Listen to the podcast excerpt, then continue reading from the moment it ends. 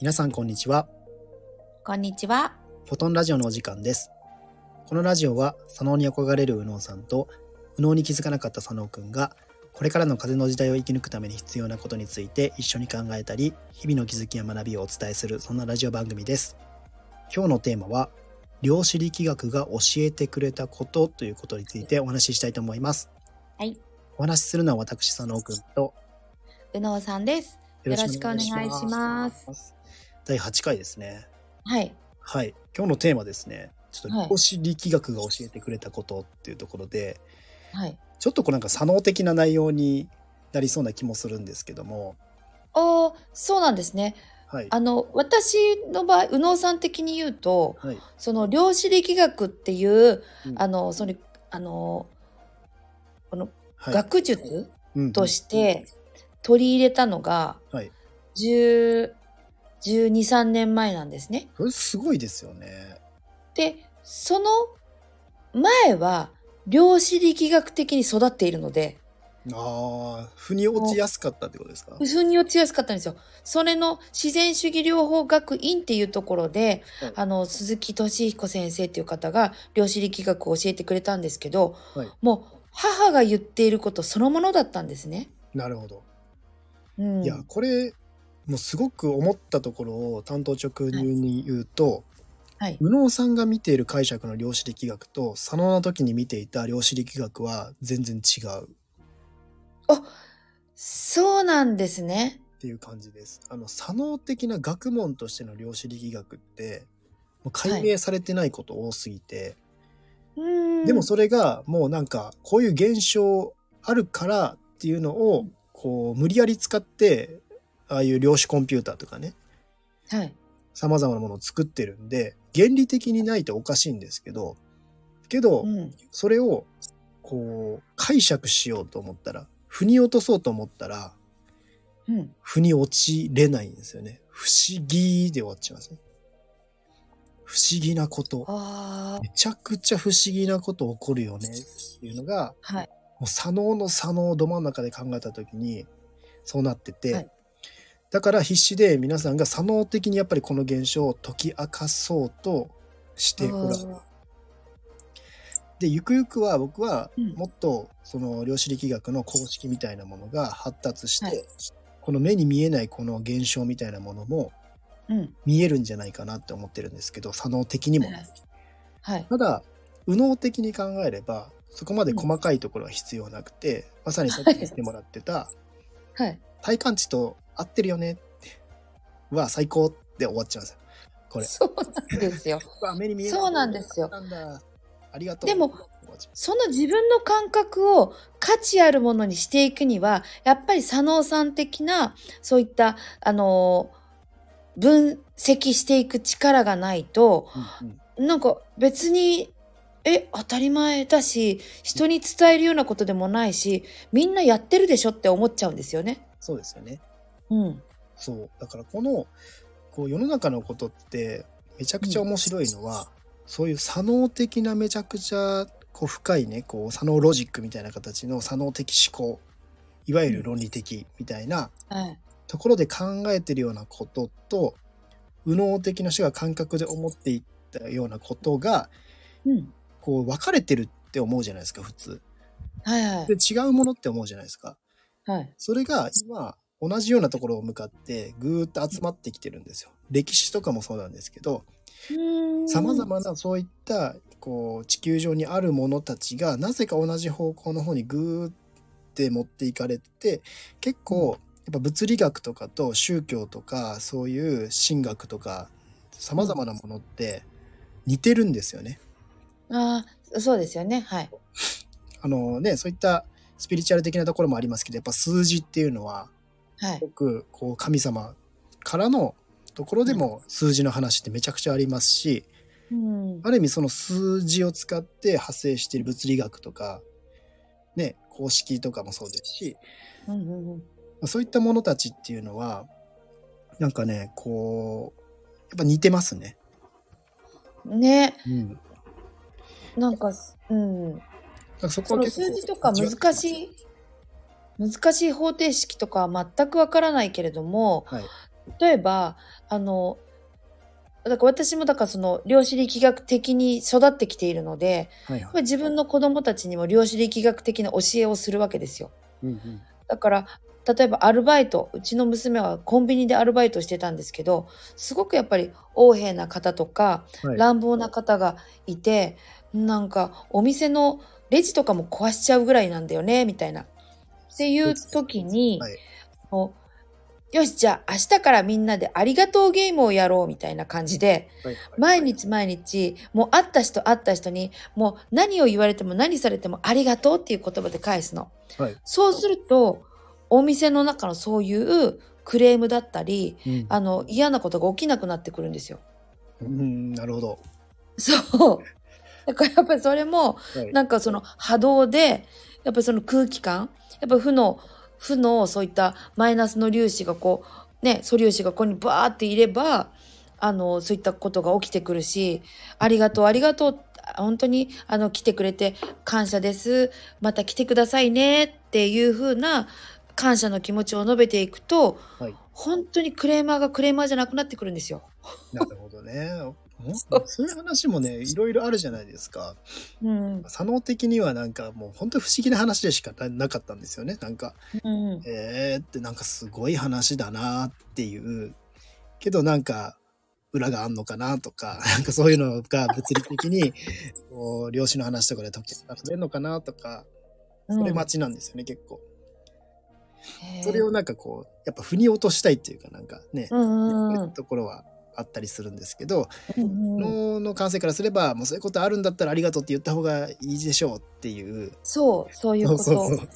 なんかそっちあともう一つさ、ううんちの娘がはい高校生の時に、はいクラスでね、あのいざこざがあって喧嘩になっちゃったの。はいはい。で、喧嘩になっちゃったから空気が悪いでしょ空気が悪いからうちの娘は授業を抜け出して屋上に行って風と遊ぶのね。はいはい。で、風と遊んでみんなが帰った後にうちの娘は何したかっていうとうんみんながいなくなった教室を大掃除したのよ。ええ綺麗にして大掃除してこうみんながいい空気になりますようにって言って大掃除して帰ってって次の日にはみんなが仲良くなっている、イエーイやったぜみたいな。何それ 何そのこう話いうことをしながら、よ、あ、よく、そうだね、そうだよ、掃除してきれいにすれば空気感変わるからみんな仲良くなるよ、みたいな。はいなんかうちではそれが当たり前というか、すごいなぁでもまさにそういうことなんですよね。あのそう。今求められてるのはそういうことでうん、で左脳的な人もこれはもう絶対ねあると思うんですけど神社とか寺とか行った時に、はなんか空気違うよねとか、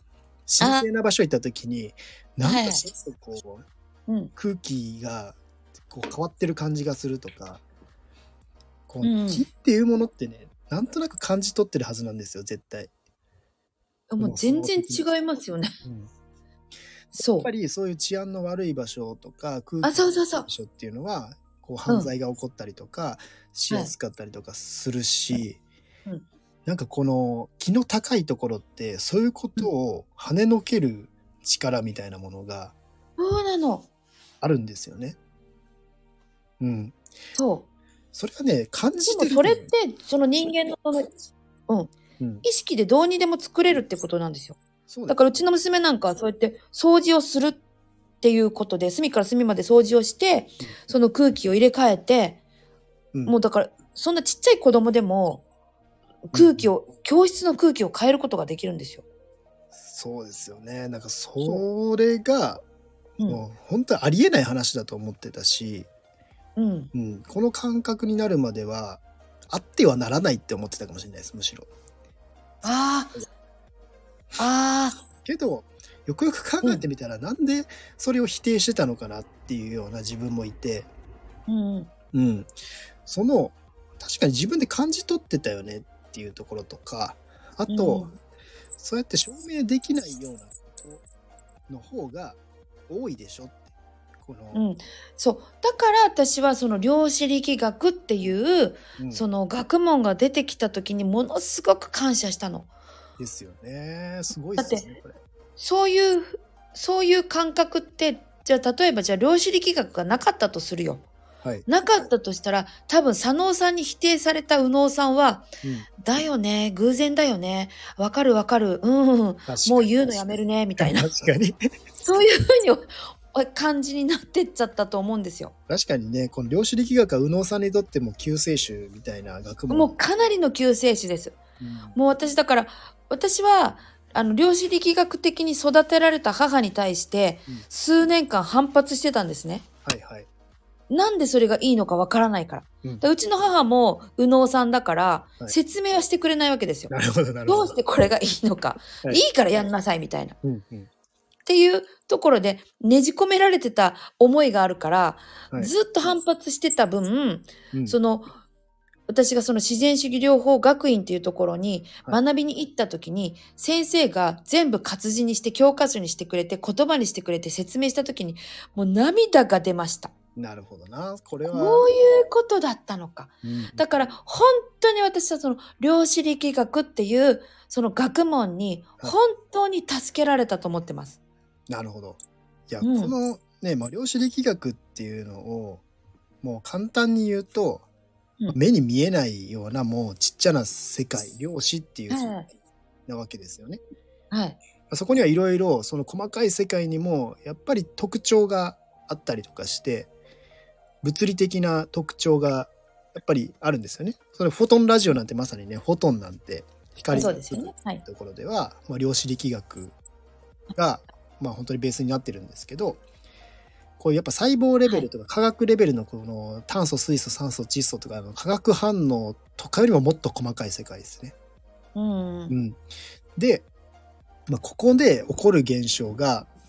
まあ非常に面白い二重スリット実験っていうのがあって、まあ、ちょっとこれ口で説明すると難しいので、ぜひね YouTube とかで二重スリット実験量子力学とか入れていただくとたたくさん出てくるので見ていただきたいんですけど、はい。簡単にこの現象を説明すると要はこあの観測っていう形で人間がこっちが通ったっていうね 2, 2つの穴があるんですけどね20スリットはい。 20はい。どっちの穴か穴を通ったかを確定させてしまうもうそれ認識してしまうとはい。その光の粒っていうのは点っていうね粒の挙動をするんですよね。うん。はでただそのどっちを通ったかっていうのを分からない状態い。すると波の性質って形で確率になるんですよ。はい。はいこれも言ってることめっちゃ難しいのでもうちょっと噛み砕くと要は人間が意識っていうかこれをこう意識の中で確定させてしまう物質化してしまう以前のものは全部確率だよって言ってて、うん何にでも起こる可能性があるよって定まってないよみたいなことをはい。言ってるんですよ。うんうん。だからこれもうスピリチュアルとかそっちの界隈の方からすればいやうんまさにその感覚って言って前回言った引き寄せみたいなもはいのですよね。はい。要はなんかこう決まってないっていうところでいくとうん。そこで生まれた感覚としては要は自分が今僕なら今ここ自分の仕事場で机があってはい。の収録用のマイクがあって話しているんですよね。うんうん。で、でもその他の、じゃあ例えばここの空間以外、認識してる今のところ以外って、何が起こってるかって確率じゃないっていう。何が起こっててもおかしくないよ。なんなら自分の後ろ、今、はい。見えてないわけですよ。うん。何があってもおかしくないっていう、そんな世界のわけそうなんですよね。そう。私ね、それはね、一回体験したことあるの。あ、そうなんですか。そう。あの、おあの女子4人組ではいご飯を食べに行ったんですね。はいはい。ご飯を食べに行って、えっと、お会計の時に別会計になりました。はいで、私は一番最初にお会計をさせてもらって、うんうん。ご飯美味しかったね。また来ようね。あの、素敵なところだったね。じゃあ私お会計して、あの、行くねって言って、はいで、先にお会計した時に、はい近くにちっちゃい女の子がいたから、はい私その子ともキャッキャキャッキャして遊んでたの。はいだから私は終始楽しい思いをして、うんで、他の方がお会計してる間もずっとその子と遊んでたから、いもうまたさらに楽しいわけですよ。うんうん。で、その楽しい空間の後ろでは、他の残りの3人は、はいお会計でトラブルになって、お店の方と揉めてたんですね。うんうんうん。で、私は同じところで、同じ時間に、同じ人たちといたのに、はい自分のそのパラレルワードが違うと、その、いあの、揉めてる声すらも聞こえなくて、うんうんうん。私はもう楽しい世界にいるんですよ。はい。で、後ろでは揉めている。うんうん。で、まあ、終わったんだねって合流した時に、あの、3人は怒っている。1人はもうウキウキ楽しかったね、美味しかったね、で終わってる。はい。だからなんか、あ、こういう風に同じところにいても、うん全然違う波動を受けるんだっていうのは体感してますね。体験してる。なるほどね。うん。今の話も、あの、左脳的な人から聞くと、それなんか後ろにこう意識いってなかっただけだよね、みたいなことを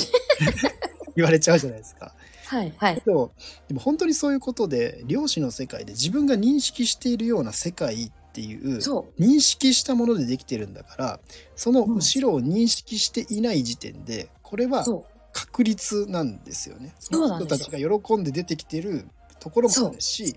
めちゃくちゃ喧嘩して出てきてるっていうところもあるんで、うん結果最後、最後それがまたパンって合わさった時に怒ってた、喜んでたっていう事実になってるっていう、そういった解釈もできるわけなんですよね。うんうんうんうんうん。これはもう本当に自分の後ろが確率だっていうのはもう左脳的な人からしたらもうそんなのありえないだって後ろ見たらそのいつもと同じ光景があるじゃないかって言うんですけどうん。でもそれは量子的な考えの話なわけなんですよねうんうん、うん。だか、らなんかこう定まってないっていうところがこの量子力学の面白いところであーでも実際それがこの二重スリット実験っていう実験では起こるんですよ現象として起こるし、うん。それはそうその下も認めてる現象なんですよね。